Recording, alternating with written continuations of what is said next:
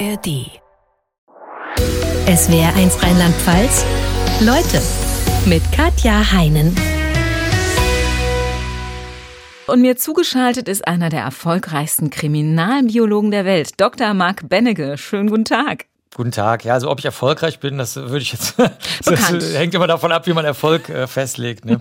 Aber bekannt. Ich glaube, das darf man schon sagen, ne? Bekannt, weil ich viel in der Welt rumgurke und deswegen äh, viele Kolleginnen und Kollegen kenne und schon seit den 1990er Jahren Labore kriminalbiologische aufgebaut habe und so. Aber sagt weiter auch nichts, außer dass ich derjenige bin, der versucht, die Fäden weltweit ein bisschen zusammenzuhalten. Ich darf du sagen, da haben wir uns im Vorgespräch drauf geeinigt.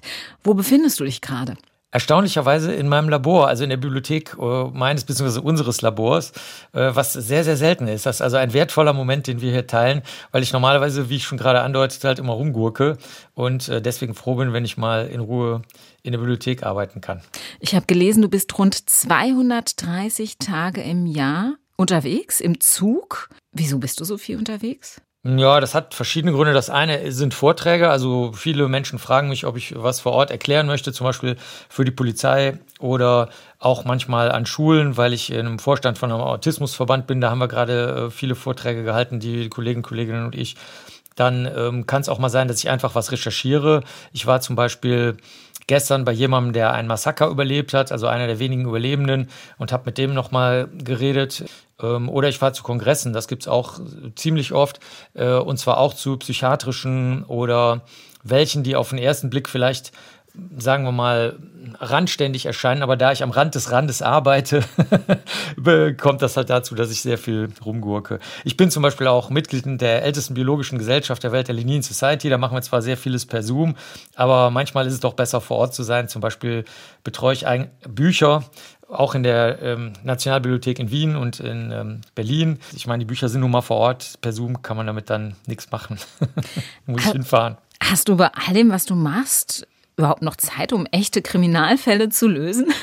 Ja, gut, wie gesagt, die äh, Kongresse, wenn die rechtsmedizinisch, kriminalistisch, kriminalbiologisch sind, die handeln nur von echten Fällen. Also da haben wir dann von, in den USA ist es ganz extrem, von 7 Uhr morgens bis 22 Uhr abends, also die spinnen, die US-Amerikaner, die, äh, die machen, also auch während der Mittagspause, sind weiter Vorträge, da kann man sich ein Essen holen und äh, steht dann hinten und man hört dann weiter den Vorträgen zu. Also die sind total irre. Also mehr Fälle geht schon gar nicht. Oder ich habe in Seattle, wo ich auf dem Kongress war, den Fall vom Green River Killer, der dort vor Ort Leute getötet hat, einfach nochmal aufbereitet. Ähm, aber wenn ich zum Beispiel mit Menschen spreche, die zum Beispiel ein Massaker überleben, was ich vorhin schilderte, oder äh, Sexualdelikt erlebt haben und der Meinung sind, dass ihnen keiner glaubt, obwohl das genauso passiert ist, wie sie es gesagt haben. Aber selbst die Polizei sagt, das ist einfach Unsinn, was sie da erzählen. Das kann so nicht sein, das brauchen wir überhaupt nicht prüfen dann äh, sind das ja alles echte Fälle. also ich bearbeite die ganze Zeit Fälle, ne? jeden mhm. Tag. Du hast ja schon erwähnt, du bist öfters in den USA, hast du auch äh, nach deinem Biostudium die äh, polizeitechnische Ausbildung gemacht, unter anderem an der FBI-Akademie. Lernt man dort andere Dinge, als man in Deutschland lernen würde? Ja, kulturell gibt es ja sehr große Unterschiede zwischen allen Ländern und ähm, das ist natürlich auch gerade im Behördensystem sehr ausgeprägt, weil das ja von sehr vielen Regeln gesteuert ist. Und das führt dann wiederum dazu, dass jeder so äh, einerseits verschiedene Arbeitsweisen hat, andererseits aber auch verschiedene Regeln und Gewohnheiten. Also zum Beispiel hatten wir New York im Labor ein Manual, ein Handbuch. Da habe ich dann auch The Bible drauf geschrieben, die Bibel. Das äh, habe ich dann erst später verstanden, dass viele Amerikaner und Amerikanerinnen da ein bisschen empfindlich sind. Aber ähm, das war dann so, wir mussten alles genauso machen, wie es da steht. Also da stand zum Beispiel drin, wirklich kein Witz jetzt, also wörtlich stand da drin als erstes, wenn man zum Beispiel ähm, Spermien auf einen Objektträger tut und dann unter Mikroskop anguckt, um zu schauen, ob da wirklich Spermien sind oder ob die Erbsubstanz vielleicht woanders herkommt, die man dann später findet, stand drin, öffne die Kühlschranktür. Das war so Anweisung Nummer eins. Und die musste abgehakt werden und befolgt werden, äh, um die Chemikalien rauszuholen. Das geht aber gar nicht anders. Da würde man in Deutschland ja sagen, was soll der Unsinn? Ähm, wozu muss man da extra eine, ein, ein über viele Jahre entwickeltes Handbuch machen? Aber das finden die Amerikaner und Amerikanerinnen deswegen gut, weil die Ausbildung sehr schlecht ist. Also bei uns im Labor haben die Leute sehr, sehr wenig verdient in Manhattan. Und das versucht man dann eben kulturell, wenn man so will, auszugleichen durch sehr strenge Vorschriften. In Deutschland würde man es genau umgekehrt machen. Da würde man sagen, wir bilden die Leute so gut wie möglich aus. Wir haben zwar keine Garantie, dass sie da bleiben, aber dann können wir uns hinterher sparen, in das Handbuch zu schreiben, öffne die Kühlschranktür als erstes. Also jede, jede, jede Kultur ist halt sehr, sehr, sehr anders. Ich ja. finde Ausbildung an der FBI-Akademie klingt schon großartig. Ja, das war toll. Also das war wirklich toll. Besonders ähm, eine Szene, die mich erst viele Jahre oder eigentlich Jahrzehnte später eingeholt hat. Da ich saß da immer allein und habe aus so einem alten Buch gelesen mit deutscher Frakturschrift. Ne? Also sah man, dass das ein sehr altes Buch war. Und äh, die US-Amerikaner machen ja gerne alles gemeinsam. Ne? Teamsport ist da ja ein ganz großes Ding. Ne? Und ähm, das äh, war dort an der FBI Academy auch so. Und deswegen fanden die das komisch, dass ich immer alleine da saß und aus meinem alten Buch gelesen habe.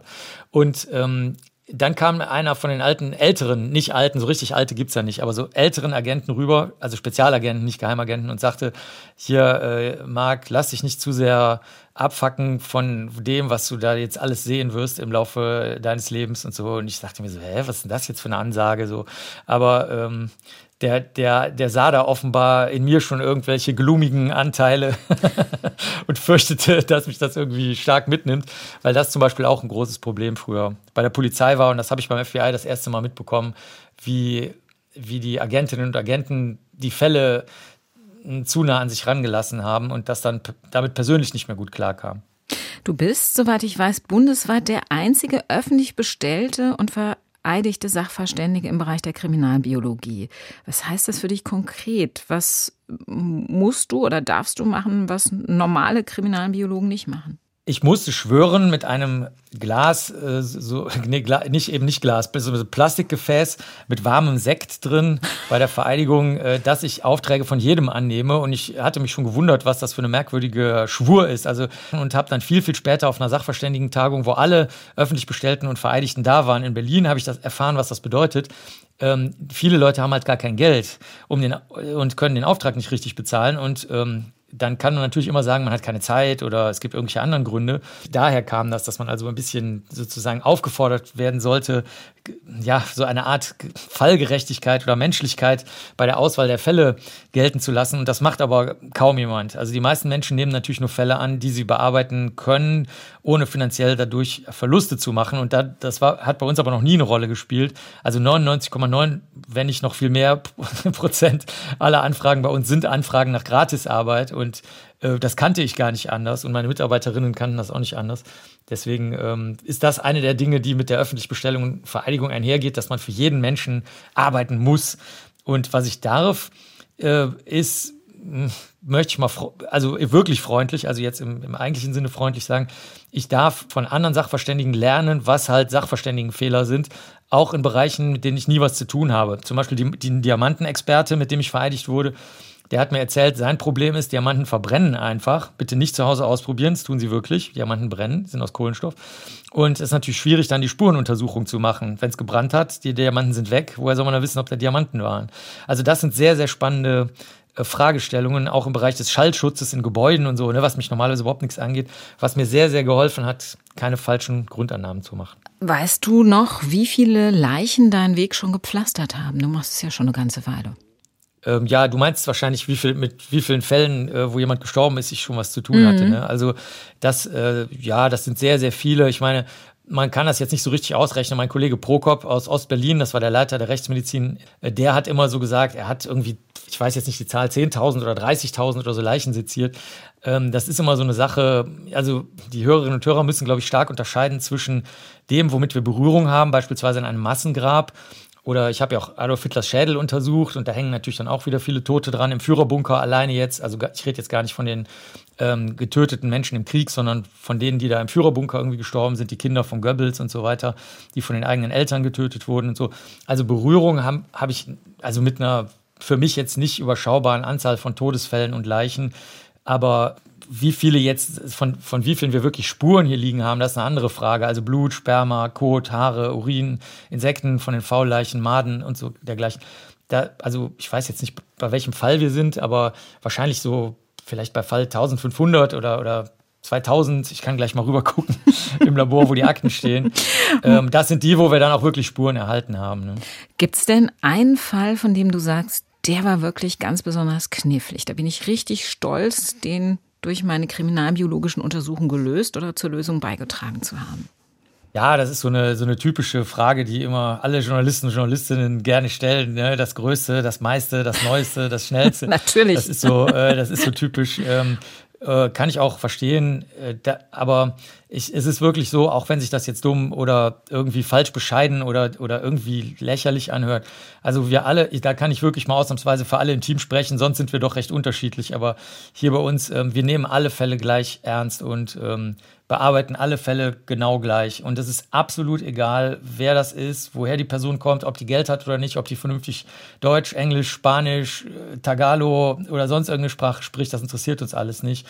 Ähm, und wir sind über keinen der Fälle glücklich eigentlich, weil besser wäre es natürlich, wenn das nie passiert wäre. Aber ehrlich gesagt sind wir hauptsächlich froh darüber, dass die Menschen die Energie haben, sich an uns zu wenden, weil es kann auch für die Staatsanwaltschaft oder für einen Richter oder eine Richterin, aber natürlich erst recht für die Angehörigen von einer getöteten Person oder wenn die überlebt haben, für die Überlebenden sehr, sehr schwierig sein, darüber zu sprechen. Das wird im Laufe der Jahre auch häufig schlimmer. Also ich hatte gerade ja das schon erwähnte Interview mit einem Mann, der hat vor, das Massaker ist vor genau 55 Jahren passiert und ähm, es musste sich abbrechen. Also ich musste abbrechen, weil ich gesagt habe, ich merke, dass das äh, jetzt nicht gut ist für Sie, jetzt weiter darüber zu sprechen. Wir machen das jetzt, wir lösen das jetzt anders ähm, und ich gucke mir die Unterlagen auf eine andere Art an, die, die wir vorher geklärt hatten. Was war das und, für ein ähm, Massaker, ähm, wenn ich nachfragen darf? Milai in, in Vietnam. Das war das Massaker, was die Einstellung der US-Bevölkerung und auch des, vom Rest der Welt gegenüber dem Vietnamkrieg so stark verändert hat. Also das, äh, da gibt es äh, von einem Fotografen, den ich auch kenne, ähm, gibt es eine Serie mit ungefähr 16 Fotos, die dann im Live-Magazin erschienen sind. Und äh, das war ein Massaker, wo wie in jedem Krieg natürlich zunächst mal sehr viele Vergewaltigungen stattgefunden haben in einem Dorf. Das ist in allen Kriegen so. Da gibt es überhaupt keine Ausnahme von. Das interessiert aber traurigerweise überhaupt niemanden. Auch in der Kriegsberichterstattung wird es, werden nur so Extremfälle rausgezogen, aber Massenvergewaltigungen finden in jedem Krieg dauernd statt. Und ähm, dann wurden aber auch sehr viele Leute getötet. Und die, das waren einfach Zivilisten, die im Dorf waren, die hatten mit überhaupt nichts irgendwas zu tun. Und dann ist einer der Hubschrauberpiloten der nur einen Lagebericht geben sollte, runtergeflogen und hat ähm, mehrere der Personen gerettet, dieser vietnamesischen Dorfbewohner und Bewohnerinnen. Und ähm, da waren aber auch Kinder dabei, sodass also heute noch einige der Überlebenden noch was erzählen können. Und denen hat es nach so vielen Jahren noch so bewegt, äh, dass du gesagt hast, wir brechen das Gespräch jetzt ab. Das hat keinen Sinn. Das ist bei allen Traumata so. Also das ist auch bei einer ganz normalen, in Anführungsstrichen, Alltagsvergewaltigung in sehr vielen Anführungsstrichen so. Die Traumata sind ja oft abgeschirmt am Anfang da ist man in so einer grauen Glocke drin und äh, das kommt dann erst später so richtig durch. Das ist auch bei ähm, Soldaten und Soldatinnen so, die kriegen die Schlafstörungen, die Depressionen, die Suizidgedanken oft erst nach 10, 15, 20 Jahren. Also das, äh, da ist eine sehr starke Verzögerung häufig dabei.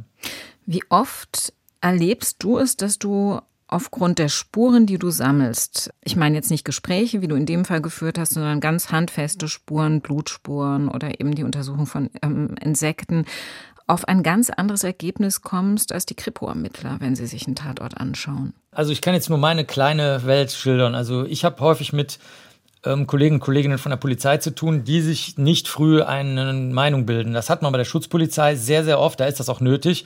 Also ist klar, ne, wenn da 20 Leute irgendwie im Pulk sich rangeln, die Flaschen fliegen oder sonst irgendwas und alle sagen, der andere war's und ne, ne, ne, das ist schon klar, dass man dann sehr, sehr schnell, wenn man zu fünft ist oder so oder zu viert, da müssen die halt schnell irgendwelche Entscheidungen treffen. Aber bei der Kripo ist es tatsächlich so, dass häufig verschiedene Meinungen in verschiedene Teams aufgespalten werden und diese verschiedenen Teams dann auch verschiedenen Denk- Lösungen und Ansätzen nachgehen. Es gibt zwar immer wieder mal Fälle, besonders äh, in ärmeren Ländern oder in Ländern, die strukturschwach sind, wie den Vereinigten Staaten, also USA, ähm, da kann das natürlich passieren, dass einzelne äh, Polizisten extreme Scheiße bauen äh, und, und auch von vornherein zum Beispiel auch bestechlich sind und so weiter. Da gibt es immer mal wieder natürlich Fälle, aber in Deutschland, muss ich sagen, ist die Kripo wesentlich offener intern, als das nach außen vermittelt wird, nur reden die nicht nach draußen. Also ich habe noch nie erlebt, dass die Kripo mal tatsächlich ganz offen alle Schritte, wo auch eben diese gegenseitige Offenheit geherrscht hat, was könnte passiert sein, wer könnte was, wann, wo gemacht haben, ähm, dass die mal nach außen transportiert wurde. Das ist sehr, sehr schade, aber so ist die Kripo halt. Die möchte halt nicht, dass ihre Untersuchungsverfahren ähm, bekannt werden. Aber ich habe das eigentlich noch nicht erlebt, dass meine Spuren jetzt was völlig anderes belegt haben. Viel eher passiert das, wenn es äh, schon mal vor Gericht kommt. Weil dann steckt schon Staatsanwaltschaft, Gericht, möglicherweise auch Presse, möglicherweise auch noch irgendwelche finanziellen Dinge dahinter. Also da erlebe ich es regelmäßig, dass sogar die Person, die, also wir haben einen Fall beispielsweise, da hat die Person die Tötung zugegeben, die hat, hat zwei Personen getötet in einem kleinen Bordell, was diesem Mann gehörte. Und diese Leute hatten Hausverbot, die haben den bedroht. Und er selber hat gar nicht gesagt, das war Notwehr. Er hat nur gesagt, er, er, musste sich halt irgendwie wehren. Er wusste jetzt nicht mehr, was er tun soll. Wenn es eine Apotheke gewesen wäre oder eine Bäckerei, dann wäre das Schlimmste gewesen, vielleicht Totschlag. Da wäre man nach drei Jahren aus dem Knast raus gewesen oder so. Und ähm, der hat dann aber direkt Höchststrafe bekommen und äh, sitzt immer noch im Knast sehr, seit sehr, sehr langer Zeit. Und da wissen wir, dass er das zwar war, das hat er auch von der ersten Minute an gesagt, aber dass das auf keinen Fall Heimtücke, wie, so wie das da angeklagt und verurteilt worden war, war. Und dass er, wenn man das so jetzt journalistisch bewerten würde, müsste man sagen, der sitzt komplett zu Unrecht. Also das äh, haben wir regelmäßig. Frustriert dich das, wenn du da Sachverständige Nö, vor Gericht bist und bekommst es mit? Ja, es ist wie es ist. Ne? Also ich, ich meine, die Menschen lügen von morgens bis abends sich gegenseitig was vor, sich selbst lügen sie was vor. Und deswegen finde ich das vor Gericht jetzt äh, eher normal. Warum, warum sollten vor Gericht keine schweren Fehler passieren? Weil eine ehrliche, offene Art die vor allen Dingen auf Spuren beruht, wird ja in der Regel abgelehnt. Also eine ganz sachliche, ruhige, tatsächliche Besprechung leisten sich die meisten Menschen ja gar nicht. Aber dafür wirst du doch gerade geholt damit sowas passiert? Also wir sind zuständig für die messbare, tatsächliche Wahrheit.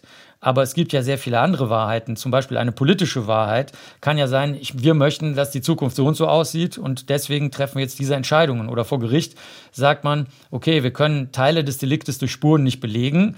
Wir sind aber überzeugt, dass die Zeugen und Zeuginnen die Wahrheit sagen. Also die sind glaubwürdig und glaubhaft.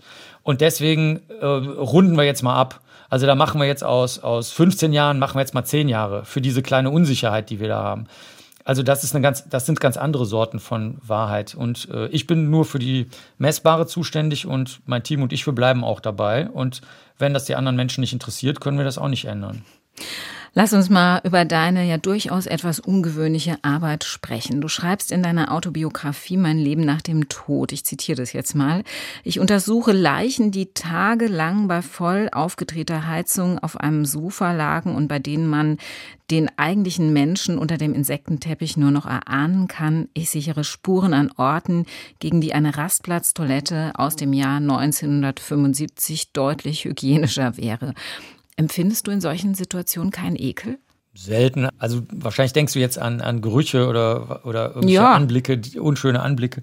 Also das ist für uns ja alles eine Information.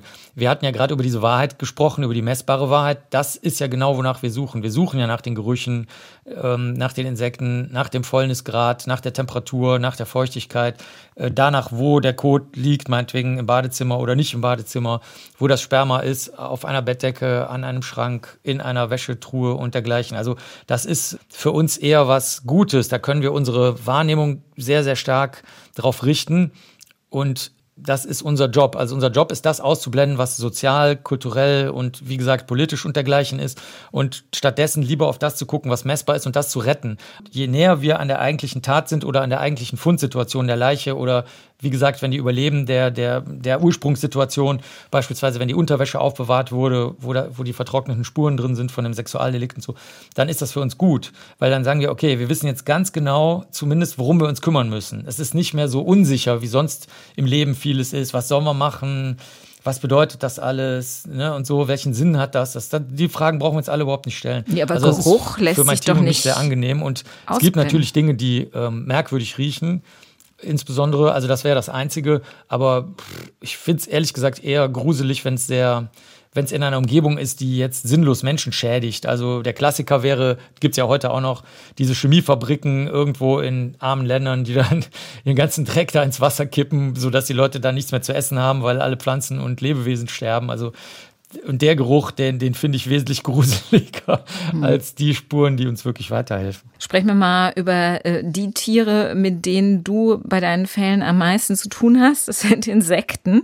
Wie helfen dir Insekten, Kriminalfälle aufzuklären? Da gibt es ganz viele Techniken. Also die Ursprungstechnik war, meistens was über die Leichenliegezeit rauszufinden. Die US-Amerikaner haben es dann eher so gemacht, dass sie möglichst genau rauskriegen wollten, wie man die Tiere als Uhren verwenden kann. Zum Beispiel, wie alt ist eine Made, von welcher Fliegenart stammt die, mit welcher Geschwindigkeit wächst sie. Wenn ich weiß, wie schnell diese Uhr läuft, wie eine Stoppuhr, kann ich sagen, wann die Tiere Eier auf der verstorbenen Person abgelegt haben. Dann habe ich mir aber schon relativ früh gesagt, okay, was ist denn mit Vernachlässigten? Die haben ja schon Körperbereiche, die auch von anderen Tieren oder auch von denselben Tieren besiedelt werden können, die auch auf Toten sind. Und dann haben wir da ein bisschen so in Altenheimen geguckt und äh, bei Kindsvernachlässigungen und da festgestellt, dass man auch die Vernachlässigungszeit feststellen kann. Und ähm, wir haben auch noch viele andere Dinge gemacht. Zum Beispiel mein Kollege Jim Clary oder James Clary, mit dem ich in New York gearbeitet habe, der hat äh, zum Beispiel Sperma auf Gewebe, was wir unten aus der Giftkundeabteilung in New York geholt. Und da haben wir die Tiere darauf gezüchtet und mal geguckt, ob die Spermienköpfe in die Maden reingehen. Und äh, die Methode funktioniert dann so, dass man, ähm, wenn du, wenn es regnet beispielsweise bei einem Sexualdelikt im Freien, die Person ist tot, und ähm, die, der Regen hat aber jetzt viele biologische Spuren abgewaschen. Vielleicht auch das Sperma, wenn das, wenn das jetzt zum Beispiel nicht in den Körper gelangt ist, sondern auf dem Körper war, hat der Regen es weggewaschen. Dann könnte es aber sein, dass die Maden, die eigentlich das faule Gewebe nur fressen wollten, noch einzelne Spermienköpfe mitgefressen haben. Und ähm, da kann man dann die Spermienköpfe wieder aus dem Schlund rausholen, wenn man schnell genug ist und hat dann die Erbsubstanz vom der Person, die da das Sperma hinterlassen hat. Also, also es kann bei der so, Aufklärung von Sexualdelikten helfen. Oder Delikten, die irgendwie sexualisiert sind, genau. Und so kann man halt endlos rumjonglieren. Ne? Du kannst auch Gifte in den Insekten nachweisen, die jetzt in der skelettierten Leiche nicht mehr nachweisbar sind.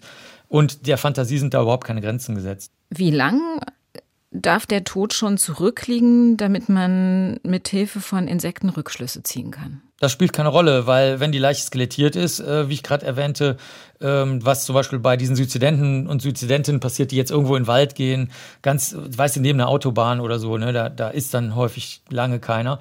Im Sommer kann das auch sehr schnell gehen äh, mit der Zersetzung, also wenn es warm und feucht ist, bist du ja, wenn du sozusagen schnell in den Kreislauf der Natur übergehst, vielleicht schon nach zehn Tagen skelettiert oder so. Äh, oder wenn große Tiere da auch noch sind, Wildschweine, Füchse, irgendwas, äh, die da teilweise nur spielen an der Leiche, also rumreißen an den Klamotten, aber dadurch dann mehr, noch mehr Gewebe freilegen. Und äh, da kommen die Insekten dann wiederum schneller dran. Und äh, in solchen Fällen spielt es eigentlich gar keine Rolle, weil es kann passieren, dass die Larven an der Leiche fressen, dann gehen die von der Leiche weg, um sich zu verpuppen. Und daraus schlüpfen die, also in der Puppe wandeln die sich um zur Fliege, schlüpfen dann da draus aber die Puppe bleibt liegen. Und dann kannst du halt gucken, ob die Giftstoffe, die ursprünglich in der Leiche waren, jetzt in dieser leeren Puppenhülle, die immer noch in der Nähe der Leiche liegt, vorhanden ist. Und dann kann man sich zum Beispiel fragen, also der Klassiker wäre, da liegt eine Tablettenpackung neben der Leiche, so eine Blisterpackung, diese Plastik-Aluminiumverpackungen, die man so kennt von Tabletten. Und da steht jetzt irgendwas drauf, ne, ein Schlafmittel oder so. Und dann kann man halt gucken, ob das überhaupt vorhanden war oder ob beispielsweise jemand die Leiche ganz anders getötet hat, als zum Beispiel erwürgt oder erdrosselt, irgend sowas, dann dahingelegt hat und dann aber diese Blistertabletten daneben gelegt hat, um das zu vertuschen, damit es wie eine Selbsttötung aussieht. Also da ist der Zeitraum fast egal. Ich hatte, also der älteste Fall, den ich hatte, war 1600 Jahre alt. Der heilige Severin aus äh, Köln. Da konnten wir auch noch Insektenflügel rausholen. Das ging also auch. Und was hast du durch die Insektenflügel rückgeschlossen auf äh, das Leben bzw. den Tod des heiligen Severin? Ja, tatsächlich äh, das Leben nach dem Tod. der wurde, äh, das waren Tiere, die gehen gar nicht an Leichen und ähm, auch nicht an die Stoffreste, die da drin waren in dem Schrein und dergleichen, sondern das waren Tiere, die auf Pflanzenmaterial gehen. Und da das aber nicht eine der gefälschten, ausgestopften Leichen ist, wie in, bei den Mumien in Palermo, in dem größten Mumienkeller der Welt, äh, wo wir auch mal arbeiten durften, da sind viele ausgestopft und da sind natürlich dann, da gehen dann Tiere an das Stroh oder sonst was dran, womit die ausgestopft sind teilweise. Äh, beim Severin war es so, dass der ausgestellt wurde. Also die Leiche wurde, weil Katholiken und Katholiken ja Reliquien und die Darbietung von Heiligen so wichtig finden, äh, wurde die Leiche ausgestellt und dann äh, vielleicht so wie wir das heute vom Erntedankfest kennen, wurden da ähm, vielleicht Getreide oder irgendwelche Früchte und so weiter hingelegt und das fressen diese Käfer und die sind dann aber mit in den Schrein gelangt. Das heißt, der Schrein muss offen gewesen sein und die Tiere müssen einen Grund gehabt haben, da rein reinzugehen, äh, weil freiwillig machen die das nicht. Und äh, so konnten wir ein bisschen was über die zeremonielle Darbietung der Leiche äh, rauskriegen. Hm, also wie die präsentiert wurde nach dem Tod den Gläubigen. Aber schon halt vor, also schon vor 1600 Jahren. Also wir haben dann die, den radioaktiven Zerfall der, des Kohlenstoffs da in den Flügeln gemessen und das wurde also schon sehr, sehr früh äh, gemacht. Und ähm, deswegen gibt es halt natürlich auch keine schriftlichen Aufzeichnungen mehr davon. Das kann man sich vorstellen. Ne? Weit zurückliegend, wenn auch nicht ganz so weit wie beim heiligen Severin, ähm, äh, ist der Fall von Hitlers Tod. Du durftest 2001 in Moskau den Schädel und das Gebiss Adolf Hitlers untersuchen. Frage vorab, wie kommt es, dass der Schädel und das Gebiss Adolf Hitlers ausgerechnet in Moskau ist? Ähm, naja, weil die Kollegen und Kolleginnen, die nennen wir sie mal Rechtsmediziner, ne, also das heißt ja in jedem Land anders, ähm, aus der Sowjetunion wollten halt ein sicheres Erkennungsmerkmal von Hitler mitbringen. Also er hatte sich ja verbrennen lassen oder versucht verbrennen zu lassen. Die Leiche war ja in Magdeburg begraben, also da war noch relativ viel übrig von der Leiche. Aber die sicheren Erkennungsmerkmale, nämlich die Zähne und die Ausschussöffnung, die wurden nach Moskau gebracht, sodass man eben vor Ort weiterarbeiten konnte. Aber das wäre halt sehr viel Arbeit gewesen, kurz nach dem Krieg die ganze Leiche da mitzunehmen, äh, die auch trotz der ansatzweisen Verbrennung natürlich weiter verfault gewesen wäre. Dann hätte man die irgendwie kühlen müssen und so. Und da haben die Leute direkt nach dem Krieg natürlich andere ähm, wichtige Tätigkeiten zu tun gehabt, als jetzt Hitlers Leiche nach Moskau zu bringen, zumal Stalin auch Hitler äh, lebend präsentieren wollte in Moskau wie so die alten Feldherren in Rom und nicht, äh, nicht die verschmurgelte Leiche. Ne? Das, das wäre also nichts gewesen, was Stalin interessiert hätte, sondern er wollte Hitler schmähen und sozusagen wie früher bei den Römern dann hinter einem Streitwagen, wenn man so will, also hinter einem Lastwagen oder irgend sowas herziehen. Und das ging jetzt sowieso nicht mehr. Und dann hat man gesagt, okay, dann nehmen wir nur die Erkennungsmerkmale mit. Und was solltest du mit diesem Schädel und dem Gebiss machen? Und auf was solltest du es untersuchen? Weil dass Hitler tot ist oder dass er sich selbst umgebracht hat, das wusste mir ja schon. Ja, das war halt die, genau das Problem. Ähm, natürlich, eigentlich wusste man das sehr gut, weil die Geheimdienste das äh, gut recherchiert hatten, da die Leute aus dem Führerbunker haben dazu auch sehr genaue spurenkundliche Aussagen gemacht, also wie die Zähne von Hitler vor dem Tod aussahen. Es gab auch Röntgenbilder, die habe ich auch vom englischen Geheimdienst. Also man wusste eigentlich spurenkundlich, ähm, dass das Hitler sein muss, weil er sehr viel Metall im Gebiss hatte und dieses Metall auf den Röntgenbildern, die zu Lebzeiten von ihm angefertigt wurden, von seinem Kopf, die waren vorhanden und die konnte man jetzt mit den Zähnen vergleichen, die ja der, der Smersh, also der russische Geheimdienst, äh, jetzt hatte.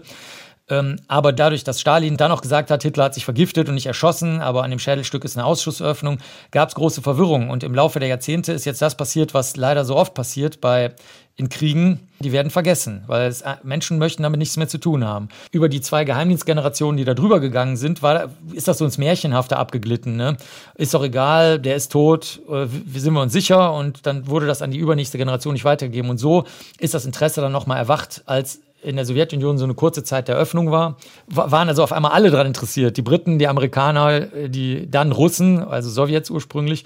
Und ähm, so haben die dann einfach jemanden gesucht, der die Blutspuren am Sofa, die auch in Moskau liegen, also die Lehnen des Sofas da untersucht, weil die Blutspuren durfte man vorher nicht untersuchen. Stalin hat ja gesagt, Hitler hat sich vergiftet, kann es keine Blutspuren geben. Äh, und äh, alles andere, die Originalprotokolle, wo von diesem Bittermandelgeruch die Rede ist, von dem Kaliumcyanid, von der Blausäure, die Schädel, das Schädelstück, die Zähne und so. Das sollte sich halt einfach jemand nochmal zusammenfassend anschauen. Und das habe ich dann gemacht. Und was war dein Ergebnis? Ja, Hitler hat sicher keinen Ober- und Unterkiefer mehr. Die liegen auf jeden Fall in Moskau. Und wenn man ihnen begegnet, wird man ihn daran erkennen. Und er hat sich ja. erschossen und woher mhm. kommt der Zyankali-Geruch? Er hat sich vergiftet und erschossen. Also du kannst dich problemlos äh, mit Zyankali vergiften und das ist anders als in Filmen. Weder entsteht da Schaum vorm Mund, noch verdrehen sich deine Augen, noch kriegst du irgendwelche komischen Krämpfe da direkt, sondern das ist so, als ob du die Luft anhältst. Nur du atmest weiter. Also das heißt, der Sauerstoff kann nicht mehr an den roten Blutfarbstoff andocken. Und ähm, das ist so, als ob du jetzt wirklich Mund und Nase zuhältst, dann kann ja noch, weiß ich nicht, je nach Training eine halbe Minute, anderthalb Minuten, kannst ja noch was machen. Und äh, das hat er dann gemacht, um auf Nummer sicher zu gehen, hat er seine Frau und sich zuerst vergiftet und dann erschossen, damit das eben ganz, ganz sicher ist, damit die Leiche dann verbrannt werden kann und auf gar keinen Fall Stalin in die Hände fällt. Jetzt war Hitler sicherlich einer der größten Massenmörder ähm, der Geschichte. Er ist tot. Du durftest mit einem noch lebenden Massenmörder sprechen. Garavito, ein Mann aus Kolumbien, der, soweit man weiß, an die 300 Kinder umgebracht hat. Wie kam es, dass du mit ihm sprechen durftest? Beim Garavito war es so, dass ich vor Ort gearbeitet habe. Ich habe ein Labor aufgebaut in, in Bogota, äh, in der Hauptstadt von Kolumbien. Und unten im Sektionssaal hatte ich das erste Mal in meinem Leben und das einzige Mal in meinem Leben jemanden heulen sehen. Das habe ich noch nie in meinem Leben davor oder danach erlebt. Äh, und zwar eine der Mitarbeiterinnen. Das war so, die, so eine Art Krankenschwester, die den Sektionssaal geleitet hat. Dann stellt sich raus, äh, das ist also sehr schnell passiert unter den Augen der, wenn man so will, Menschen. Äh, der ist also ein homosexueller, pädophiler Serienmörder. Ähm, die Mütter der Kinder hatten sich sehr wohl an die Polizei gewendet, man hatte ihnen aber nicht geglaubt. Man hat gesagt, die Kinder sind abgehauen. Das weiß ich aus erster Hand, weil ich mit den Polizisten geredet habe, die das selber verbockt haben. So kam das dann, dass keiner an den Fall ran wollte. Weil alle gesagt haben, okay, also der Staatsanwalt war hochgradig traumatisiert, mit dem kann man überhaupt nicht mehr reden, also der ist komplett durchtraumatisiert. Die Polizisten und Polizistinnen sind jetzt alt mittlerweile, damals waren sie noch was jünger, wussten auch nicht, was sie machen sollen. Und die Öffentlichkeit wollte gleich gar nichts davon hören, weil sie sich geschämt haben. Das ist wie in China. In Kolumbien und in China ist ähm, Kinderliebe ist, eine, ist unantastbar. Das ist nicht wie in Deutschland. Deutsche würden auch sagen, jeder liebt doch Kinder, man darf Kinder nicht anfassen äh, und so weiter. Aber das ist da noch ein ganz anderer kultureller Wert. Das kann man nur verstehen, wenn man da mal gearbeitet hat. Und deswegen wollten die auch nicht drüber reden, dass in ihrem Land jemand so viele Kinder totfoltern konnte. Und die Einzelheiten der Tat, die sind auch tatsächlich schon im Bereich des Unaussprechlichen. Und so kam das, dass das keiner machen wollte. Und dann habe ich gesagt, gut, dann bleibt es jetzt an mir hängen. Äh, muss ich das jetzt halt machen. Und mit dem Sprechen, was hat der für einen Eindruck auf dich gemacht? Ja, nett, sehr, sehr, sehr, sehr nett, sehr, sehr freundlich. Also diese Serientäter sind ja sehr manipulativ und, und nutzen ihren Charme, den sie dann eben ausüben können, auch um andere zu überzeugen. Sonst könnten sie auch gar nicht so eine hohe Anzahl an Opfern erzielen. War, war wirklich einer der freundlichsten und, und auch ehrlich gesagt hilfreichsten und ehrlichsten Menschen, die ich jemals getroffen habe. Also das ist aber auch schon anderen so gegangen. Also nicht nur mir, die, die psychopathischen, das sind ja echte Psychopathen, also nicht was man jetzt denkt, wenn man Auto fährt, ne? die anderen sind Psychopathen oder so, sondern jetzt echte klinische Psychopathen, die können, wenn die ehrlich sein wollen, ist es für die einfacher. Also der, der, der angenehmere, einfachere Weg für die ist ehrlich zu sein. Nur sie lernen halt, dass das, was sie möchten, mit der gesellschaftlichen Verein, in Einklang steht. Ich denke, er hat verstanden, dass ich ihn als Experten ansehe für seinen Fall und das nicht bewerte, sondern einfach sage, Vergangenheit können wir nicht ändern, dann können wir uns jetzt auch ganz normal unterhalten. Aber ich glaube einfach, dass es die wenigsten können. Jemand, der so viele Kinder ja abgeschlachtet hat, anders kann man es nicht sagen, vorurteilsfrei zu begegnen. Du hast selber ja Asperger Autismus, setzt dich auch sehr für autistische Kinder ein. Glaubst du, dass dieser Autismus dir diese relativ unemotionale, sachliche Herangehensweise an solche Situationen oder an solche Gespräche erleichtert? Also ich muss dazu sagen, ich bin nicht irgendwie diagnostiziert, äh, deswegen äh, keine Ahnung. Also mir sagen nur die ganzen äh, Menschen, die, die selber aus dem Spektrum sind, sagen halt, dass ich sozusagen dazugehöre. Ja, das ist auf jeden Fall so. Also ich ähm, habe ja auch viele Interviews online mit Autisten und Autistinnen und halte da ja auch Vorträge. Es gibt ein paar Sachen, die sich durchziehen, auf jeden Fall. Äh, durch alles, was ich da so erlebt habe, ist tatsächlich eine Art schonungslose Offenheit, die jetzt im Alltag oft auch verletzend sein kann, wenn, wenn das eben sozial nicht angemessen ist, das zu sagen. Auf der einen Seite, aber auf der anderen Seite wirklich auch das, was du gerade gesagt hast, dieses äh, Vorurteilsfreie. Also das ist wirklich extrem auffällig und führt sogar bei mir zu sehr lustigen Gesprächen, weil ich, also die meisten meiner Freunde und Freundinnen sind natürlich Autisten und Autistinnen und ähm, da äh, ist es selbst so, dass ich manchmal lachen muss, wenn die, die, wenn die die Frage ganz falsch verstehen, weil die so wenige Vorurteile und Vorannahmen haben, also eigentlich überhaupt gar keine, dass sie, dass sie scheinbar lustig antworten, weil sie die Frage wahr, wahrheitsgemäß beantworten, aber falsch aufgefasst haben. Also das ist äh, wohl so. Der Forschungsstand sozusagen ist, dass Autisten und Autistinnen besonders vorurteilsfrei sind. Das, da hast du recht. Ist ja für deinen Beruf äh, eine tolle Sache letztlich, dass du das sein kannst. Ja, genau. Im Sachverständigenbereich ist das perfekt. Vor allen Dingen, weil, das, weil man vor Gericht auch nicht geärgert wird. Zum Beispiel, das habe ich auch Jahre später erst verstanden, als mich jemand darauf angesprochen hat. Mich hat mal ein Konfliktverteidiger äh, vor Gericht gefragt, okay, Herr Doktor Benecke, was für eine Note hatten Sie denn in der Doktorarbeit? Und dann habe ich gesagt, oh, pff, ist jetzt schon lange her. Ich will das jetzt, wenn Sie das jetzt genau wissen wollen, auf die Punkte müsste ich jetzt mal schnell nachgucken, müssen wir unterbrechen. Und ähm, ich habe das gar nicht verstanden. Das war überhaupt nicht so gemeint, sondern es war halt einfach als persönliche Schmähung gemeint. Das ist so ein typisches äh, Beispiel. Und im Sachverständigenbereich ist das auch deswegen gut, weil die Angehörigen halt wirklich, also gerade bei uns, wir sind ja so eine Art Sherlock Holmes Watson-Labor, ne, wo, wo nur die ganz merkwürdigen Sachen landen, auch religiöse Wunder, die Sexualdelikte, die ich schon mehrfach erwähnt habe, die niemand glaubt und sowas. Und ähm, da ist es natürlich gut, wenn wir uns auch nicht von der, von der krassen Tra Trauer und Traumatisierung, dadurch, dass den Menschen oft keiner glaubt, das zerfrisst die Leute natürlich, ne, wenn, wenn, wenn die das selber betrifft. Da äh, ist es sehr, sehr gut, wenn man sich davon nicht einspinnen lässt. Äh, weil es könnte ja auch sein, dass die auch was falsch gesehen haben. Also selbst wenn ich Opfer bin, kann ich ja auch was falsch wahrgenommen haben. Ne? Und ich möchte mich jetzt nicht auf irgendeine Seite schlagen. Du schreibst Sachbücher. Das kann man natürlich vermuten aufgrund der zahlreichen Fälle, bei denen du involviert warst. Du schreibst aber auch Krimis und äh, bist, äh, nachdem ich deinen aktuellen Krimi Kannibal Jagdrausch gelesen habe, jetzt der Mann meiner schlaflosen Nächte geworden. Was hat dich dazu veranlasst, Krimis zu schreiben?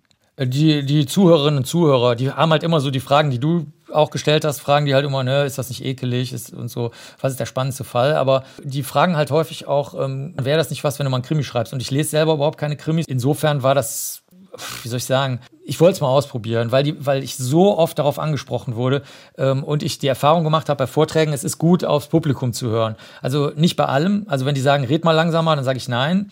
Aber wenn, wenn die sagen, wir würden gerne mal was über eine andere Fallgruppe hören, zum Beispiel über Blutspuren, das hast du nur im Nebensatz erwähnt, dann mache ich das auch. Es geht um Kannibalismus, so viel darf man, glaube ich, verraten, ohne jetzt viel mehr zu verraten, um einen Täter, der offensichtlich den Drang hat, Menschen zu verspeisen. Wie bist du auf dieses ja doch sehr merkwürdige Thema gekommen. Ja, es ist gar nicht so merkwürdig. Also es, es gibt ja überall auf der Welt, ne? Also entweder in Notsituationen oder als irgendeine Fantasie. Redet halt natürlich ungern jemand drüber. Auch die Kannibalen, die andere gegessen haben, die meisten haben auch danach nicht mehr drüber geredet. Also obwohl man ganz, ganz genau weiß, weil es mehrere Zeugen äh, berichtet haben oder weil man die Schabspuren an den Knochen sieht und vieles mehr. Aber gut, und ähm, also so seltsam ist es nicht, aber es ist aus irgendeinem Grunde, das habe ich aber erst letztes Jahr gelernt, ein so großes Tabu. Da habe ich mich gewundert, weil wir bei diesen Fällen schon sehr, sehr lange hier im Labor Unterstützung leisten für die Fragen, die alle haben. Also Angeklagte, Staatsanwaltschaft, Verteidigung. Und ähm, meistens, also das Überraschendste, um es kurz zu machen, war eigentlich äh, ganz am Anfang, das war glaube ich noch in den 1990er Jahren bei einem Fall, ähm, dass die Opfer in den Fällen, die so berühmt werden, also es gibt natürlich auch Ausnahmen, aber zum Beispiel bei Armin Maivis, der jetzt noch im Gefängnis sitzt, da hat das Opfer ganz klar eingewilligt und ist auch nicht psychisch krank gewesen oder irgendwie sowas. Und ähm, dieser Fall ist halt dann sehr stark ins Kulturelle übergeschwappt, sodass man dann gesagt hat, okay, das geht einfach nicht, dass der jetzt nur einen Totschlag kriegt. Der muss wegen Mord verurteilt werden. Und ich habe dann aber aus der Sicht des, wenn man so will, Opfers oder zumindest der Person, die aufgegessen wurde, ähm, habe ich das Ganze mal dargelegt und das hat für große Überraschung gesorgt, weil da hat überhaupt keiner dran gedacht. Also niemand hat es für möglich gehalten, dass das Opfer tatsächlich eingewilligt hat, gültig. Also das ist nicht juristisch gültig, weil man darf nicht in die eigene Tötung einwilligen. Das ist verboten durch die Menschenrechtskonvention natürlich. Aber ähm, äh, er hat eingewilligt nach menschlichen Maßstäben. Aber warum, warum wollen Menschen von anderen gegessen werden? Ist das irgendwie eine sexuelle Spielart oder? Ja, das, ja, das schwappt natürlich ins Sexuelle über, äh, wie bei allen Beziehungen. Ne? Also es ist vor allen Dingen ist es der Wunsch, halt mit einer anderen Person ganz, ganz eng verbunden zu sein. Und der wird dann halt ein bisschen zu wörtlich genommen, dieses Einverleiben. Also wir, wir müssen für immer körperlich eins sein, sozusagen. Du hast ja auch ein Interview mit Nico Klo geführt. Das ist auf deiner Internetseite zu lesen. Also ein äh, echter Kannibale. Ähm, hatte der dein Buch gelesen und wollte daraufhin mit dir sprechen oder hattest du mit dem gesprochen, bevor du das Buch geschrieben hast? Nee, weder noch. Das ist, das ist wirklich eine, eine äh, verrückte, sagen wir mal, Zusammenführung von Fäden, die sehr alt sind.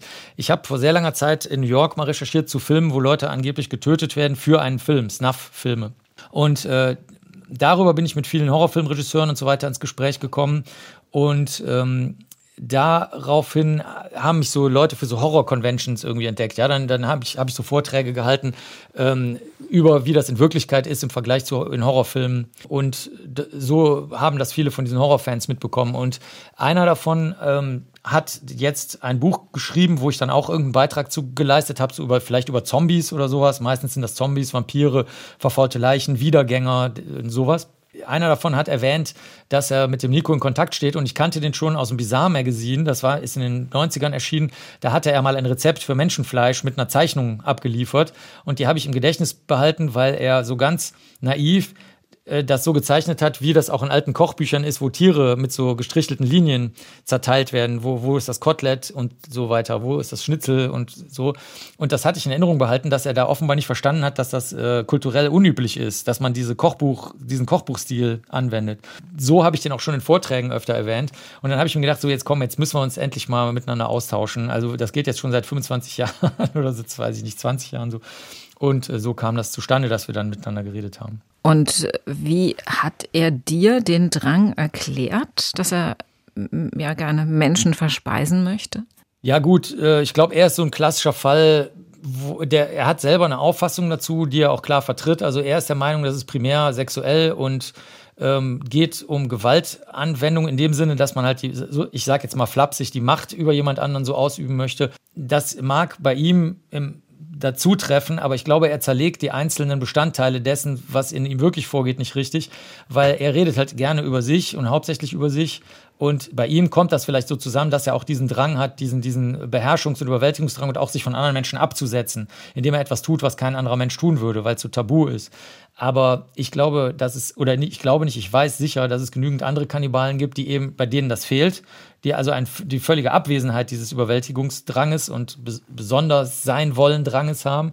Die wären halt gerne einfach nur in einer Welt, in der man halt andere einwilligend essen kann.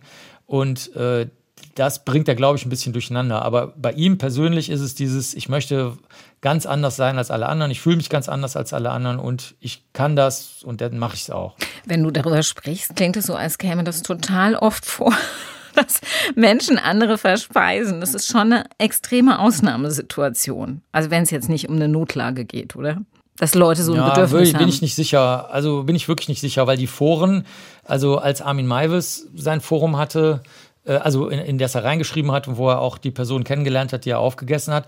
Also das sind schon sehr, sehr viele Beiträge. Und es gibt auch im Bereich von äh, Mangas äh, zum Beispiel eine Subsparte, ähm, wo, wo es darum geht, es gibt ähm, auch ähm, Filme darüber, also Guinea Pig, äh, da wird zwar nicht gegessen, aber da ist so, da ist das schon dieses Zerteilen und, und äh, das Ganze als, als eine romantische sozusagen Bindungshandlung zu sehen, ähm, schimmert da auch sehr stark durch.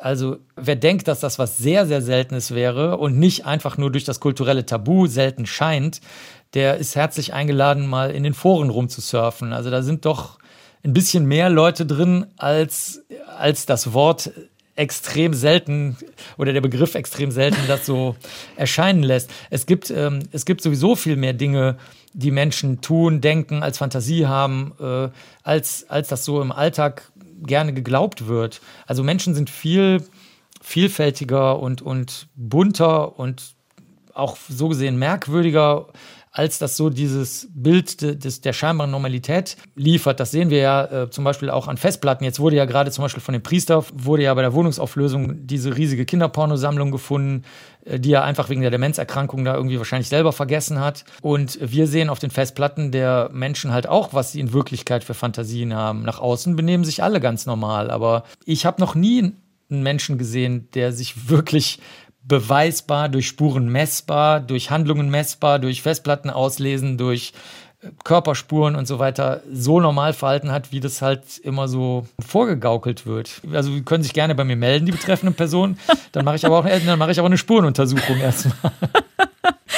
Also manchmal ist es gut, dass man nicht alles weiß und nicht hinter alle Kulissen blickt. Lass uns nach diesem wirklich spannenden, aber schon heftigen Thema nochmal auf was Lustiges kommen. Du bist im Komitee zur Vergabe des Spaß-Nobelpreises, also des äh, IG, IG-Nobelpreis. Ja, IG, Ig Nobel, ja, Ig. Ig Nobel, also unwürdig. Der wird jedes Jahr an der renommierten Universität Harvard verliehen.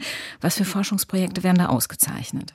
Ja, es ist heute gerade die neueste Ausgabe unserer Zeitschrift, die dazugehört, die Annals of Improbable Research erschienen. Ich habe selber noch nicht reingeguckt. Äh, wir können jetzt ja, ich mache es jetzt mal gerade auf. Also ähm, zum Beispiel, hier, sehr schöne Veröffentlichung. Welches Geräusch macht ein alter, ein, ein altes Tongefäß? Wurde irgendwie ähm, veröffentlicht. Oder was macht Tanz äh, gefühlsmäßig, aber gemessen mit Personen? Was passiert dann wirklich? Es gibt aber auch natürlich absolute Klassiker äh, zum Beispiel, wie lange kann man einen Keks in Tee tauchen, ohne dass der Keks dann abbricht und dann hinterher im Tee rumschwimmt oder im Kaffee, sodass das dann ekelig ist. Da ist eine schöne Formel entwickelt worden vom Kollegen, die beruht auf Flüssigkeitsdynamik. Also der Keks wird in kleine Röhrchen unterteilt und dann kann man mit flüssigkeitsdynamischen Formeln ausrechnen, wie schnell der Tee oder der Kaffee in den Keks reinzieht. Und dann muss man natürlich die Härte des Kekses auch noch festlegen. Das ist so ein absoluter Klassiker. Letztes Jahr haben wir zum Beispiel eine Forschergruppe ausgezeichnet, die unterschieden hat zwischen den verschiedenen Lauten, die Katzen machen können. Und ähm, die Forscher haben dann selber auch den Witz verstanden und äh, haben dann auch, äh, sagen dann auch was Lustiges dazu. Äh, das, was ich persönlich am coolsten finde, ist, dass wir alle zwingen, es gibt auch echte Nobelpreisträger, die müssen das auch machen, aber auch die Ig Nobelpreisträger, ähm, die müssen ihr, ihr, ihre gesamte Forschungsaktivität in einer Minute erklären. Und zwar genau einer Minute. Wow. Äh, dann, danach kam ja, da, und ja, und äh, da sind wir jetzt wieder bei etwas, was ich eben sehr schön finde, wo ich eben von anderen was gelernt habe. Das geht. Es ist abs es hat jeder geschafft bisher. Natürlich helfen wir denen dann auch vorher, ne? aber es geht. Und äh, vor allen Dingen, was auch geht, ist, jedes Forschungsgebiet in längerer Zeit, zum Beispiel in vier Minuten, ohne ein einziges Fremdwort, auch ohne das Wort Molekül, Das ist nämlich auch ein Fremdwort. Oder das Wort Mikroskop, das ist nämlich auch ein Fremdwort. Also wirklich in einfachsten, klaren Deutsch bzw. Englisch dann zu erklären. Das geht wirklich. Und das fand ich eindrucksvoll und ähm, mache das auch selber. Zum Beispiel meine Vorträge halte ich auch ohne Fremdworte. Kann sich auch jeder angucken bei YouTube, egal worum es geht. Also sehr viele Klimavorträge auch. Da sind keine Fremdworte drin. Das geht wirklich und deswegen können die Menschen die auch verstehen und nicht nur sich wohlfühlen, dass einer was erklärt, das ist nämlich meistens der Fall, oh, das war voll interessant. Dann sagt man hinterher, was denn? Was hast du denn gelernt? Äh, kann ich jetzt nicht so wiedergeben. Ja, dann hast du gar nichts verstanden. Ne? Sondern man, wenn, man, wenn die Leute das selber mit den eigenen Worten wiedergeben können, dann haben sie es verstanden. Genau gesagt, dann hat derjenige ohne Fremdworte geredet also, und sich verständlich ausgedrückt. Und das äh, ist eine der vielen Späße daran, die Leute da äh, schwitzen zu sehen, wie sie versuchen, ihr Forschungsgebiet, von dem sie vorher gar nicht wussten, dass es lustig ist, das kommt auch noch dazu. Sie, sie, sie merken erst, wenn wir die ansprechen, dass das irgendwie sich lustig anhört. Nein, sie finden, nehmen das ja auch ernst, diesen Forschungszweig. Ja, ja, das, ne? genau, das ist echt veröffentlicht in echten wissenschaftlichen Zeitschriften. Und dann heutzutage, mittlerweile merken sie auch, dass es lustig ist. Früher hat es ein bisschen gedauert manchmal. Manche waren auch sauer, besonders in asiatischen Ländern, aber das ist auch nicht mehr der Fall zum Glück. Und ähm, das ist ein Riesenspaß. Also ich muss sagen, das hat mich wirklich durch die letzten 25 Jahre immer auf so einer Wolke aus Freude getragen. Also wenn, wenn alles andere nicht mehr klappt, dann kann man immer noch über Forschung und mit Forschern und Forscherinnen schmunzeln.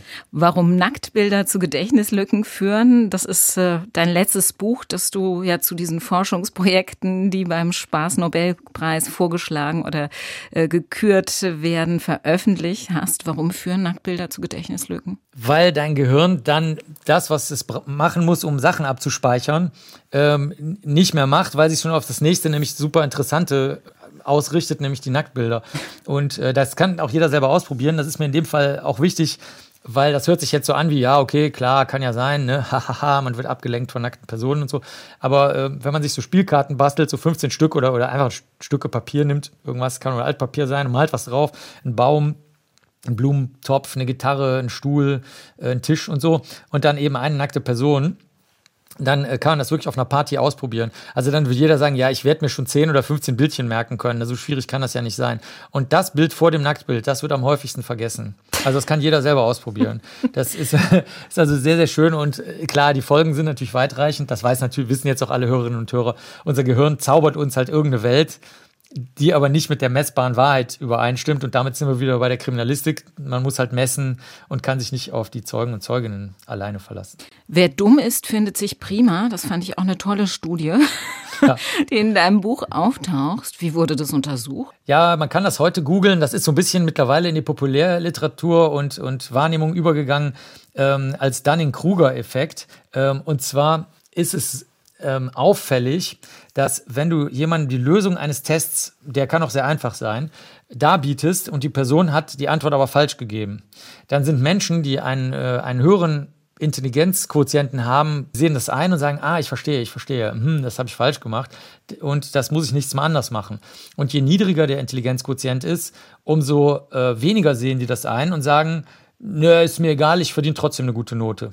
Also, und dann sagt man, ja, aber wir haben dir doch gerade erklärt, dass das falsch ist. Guck mal, sagen wir mal, 3 plus 3 ist 6. Jetzt nehmen wir mal drei, weiß ich nicht, Knöpfe und noch drei Knöpfe. Wie viele Knöpfe sind das jetzt? Ja, ist mir egal. Ne? Ich, hab, ich, ich verdiene eine gute Note. Ich habe zwar sieben geschrieben, aber ich verdiene trotzdem eine gute Note. Und das ist äh, sehr ausgeprägt und äh, ist natürlich traurig, weil das erklärt natürlich sehr, sehr, sehr viele Erscheinungen, die wir jetzt auch gerade jetzt in den letzten, sagen wir mal, fünf Jahren wieder erlebt haben. Zum Beispiel, wenn Politiker oder Politikerinnen einfach bei irgendwas bleiben, ähm, was, sie über, was überhaupt nicht stimmt oder äh, wo sie einfach mal einen Fehler gemacht haben, den sie nicht einsehen wollen. Donald und, Trump ähm, ist da so das Musterbeispiel. Don, ne? Donald Trump ist, ja, wobei da kommt hauptsächlich wahrscheinlich die Persönlichkeitsstörung durch. Das ist nochmal was anderes. Bei ihm äh, wirkt es aber ganz genau gleich, richtig. Also so wie er sich benimmt, so ist genau, ist genau dasselbe. Der beleidigt ja dann auch gerne die Leute, aber ich glaube, das ist eher die Persönlichkeitsstörung. Aber ähm, was mhm. das Spannende daran ist, das kann man auch nicht ändern. Also äh, die gute Nachricht, wenn es bei einer Familienfeier zu sowas kommt, einfach sagen, okay, und sich eine neue Limo aufmachen. Weil es hat überhaupt keinen Sinn, darüber zu streiten, weil diese Personen können es nicht einsehen. Es ist egal, ob man laut spricht, ob man ihnen die sechs Knöpfe hinlegt, ob man ganz ruhig und freundlich mit ihnen spricht. Sie werden es niemals einsehen. Das, das heißt, es lohnt sich nicht, die Zeit zu verschwenden und mit denen zu streiten, äh, sondern äh, da muss man mit anderen Techniken vorgehen. Ne? Nämlich? Dafür sorgen, dass sie verstehen, wie überhaupt ein Test funktioniert. Also sie müssen, die müssen einsehen, dass man Dinge testen kann. Zum Beispiel eben anhand der Knöpfe. Also sechs Knöpfe sind halt dasselbe wie sechs Streichhölzer, sechs Kinder, sechs Bäume. Und ähm, wenn sie das einsehen, dass es eine übergeordnete äh, Messmöglichkeit gibt, nämlich Zahlen, und das dann auch mal im Alltag für irgendwas gut brauchen können, ne? weiß ich nicht, wenn du zehn Brötchen kaufst, kriegst du halt einen Rabatt, musst halt bis zehn zählen oder so. Und wenn sie dann eine gute Erfahrung damit machen, dann kann man sie dahin bringen. Das ist ja die große Schwierigkeit in armen Ländern, dass ähm, man eben erst die Bildung liefern muss und dann kann man schauen, ob da ob das hinterher was nützt oder nicht, aber es wird mir vielleicht nichts mehr nützen. Also ich habe Menschen ausgebildet, ich habe Geld ausgegeben, ich habe meine Zeit investiert, aber jetzt gehen die woanders hin und, und äh, verdienen da das Geld für jemand anderen. Und so, so ist das halt immer auf Messers Schneide, ob sich eine Gesellschaft und Einzelpersonen entscheiden, diese Bildung oft zu schenken oder weiterzugeben oder zu sagen, nö, ich schreibe halt das schon genannte Manual und dann soll, ist egal, was sie können oder nicht, sie sollen einfach nur Schritt für Schritt ausführen, wie so Arbeitsroboter. Ne? Da, da schließt sich der Kreis wieder. Also wenn Menschen halt minder begabt sind, heißt es ja deswegen noch lange nicht, dass sie bösartig sind oder es nicht lernen wollen. Aber sie müssen erstmal eine gute Erfahrung damit machen. Marc, hast du schon mal deinen IQ messen lassen? Nee, ich, deswegen, ich bin, ich bin auf gar nichts getestet. Ich glaube, ich habe keine einzige Diagnostik in meinem Leben jemals gemacht, weil ich bin ja Kölner und ich sage mir, jeder Jack ist anders. Ähm, ich denke, diese Diagnostik und auch Intelligenzdiagnostik ist manchmal wichtig, zum Beispiel bei Schülern und Schülerinnen, wenn die Klassen überspringen, kann das interessant sein. Mir ist das alles, also ich brauche das für nichts. Es gibt auch Leute, die tiefer in irgendwelchen Behinderungen drin sind, die Unterstützung brauchen. Dafür braucht man eine Diagnose, sonst wird das nicht bezahlt vom Staat oder vom Land oder von wem auch immer. Aber ähm, ich, ich habe das schon immer so ganz Forrest Gump-mäßig gesehen. Ich wurschtel mich durch und dann passt das schon irgendwie. Ja, uns klappt ja auch wunderbar. Marc Bennecke, herzlichen Dank für das Gespräch. Am Ende unserer Sendung gibt's immer ein kleines Geschenk für unseren Gast. Und ich dachte, ich schenke dir ein Spiel. Das kannst du mit deiner Frau spielen oder mit deinen Labormitarbeitern, mit wem auch immer. Das ist eines meiner persönlichen Lieblingsspiele, weil es darum geht, nicht das Offensichtliche zu machen, sondern um die Ecke zu denken. Und ich dachte mir, wer kann das besser als du? Geistesblitz heißt das Spiel und geht dir Postwenden zu.